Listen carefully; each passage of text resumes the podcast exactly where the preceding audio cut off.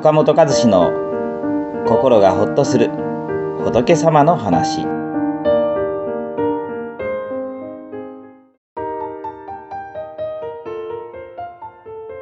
えー、仏教ではねこの世のことを堪忍度っていうんですね、まあ、これは堪忍度っていうのはシャバ世界のことでもあるんですけどシャバっていうのは堪忍耐え忍ぶ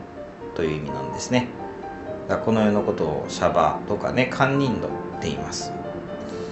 まあ、人生は思い通りにならない辛いことや苦しいことも耐え忍ばなければならない、ね、思い通りにならないところだっていうことですね。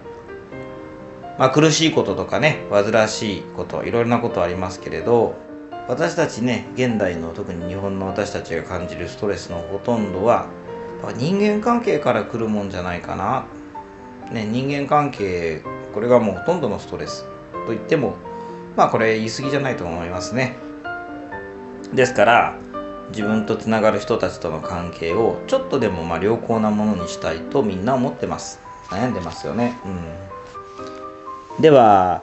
良好なね人間関係ってどんな関係なんでしょうか、うん。まあ、それはねやっぱり安心感とか信頼感そして思いやりや感謝で結ばれた関係ですよね。一緒にいると安心できる、ね、信頼できる。そしてお互いを思いやり感謝し合える関係が良い関係ですよね。どうしたらねお互いの間に安心や信頼感謝の関係を築くことができるのか。ここが重要なところです。それにはねまずやっぱ相手にね安心してもらうことが大事なんですね、うん、お釈迦様がねこのお示しになられた人生を明るく楽しく渡っていくための6つのね修行である六原道。というのがあるんですね。六原道というのがあるんですけどその最初に教えられている伏せの中にね無意せというものがあります。無意せとは恐れなき心を伏せするということでまず自分が相手へのね恐れや緊張を捨て去って相手を受け入れる心で接する。自分の態度や振る舞いで相手の不安を取り除く。相手に安心感を与える。ということなんです。まあ、お互いにね安心感があれば意思疎通もとってもスムーズになりますよね。逆にこの安心感がないと、まあ、いらないところで気を使ってしまったり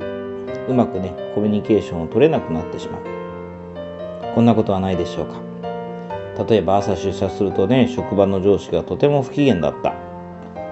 私何か機嫌を損ねることでもしたかな。後で叱られるかもしれない。と不安になります。するとね報告しなきゃいけないことでも萎縮してできなくなったりこうしたらいいなっていうね提案したいことでも言い出せなくなってしまいますよね。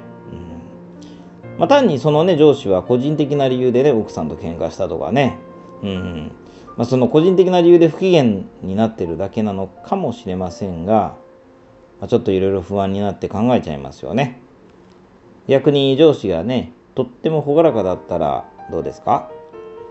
お仕事で困ったことがあってもすぐにやっぱ相談できるしまいいアイディア思いついたら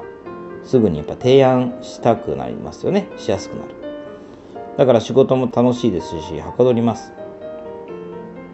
まあ、家庭でも奥さん旦那さんが不機嫌にしてると一緒に食事しても楽しくないし気使っちゃうし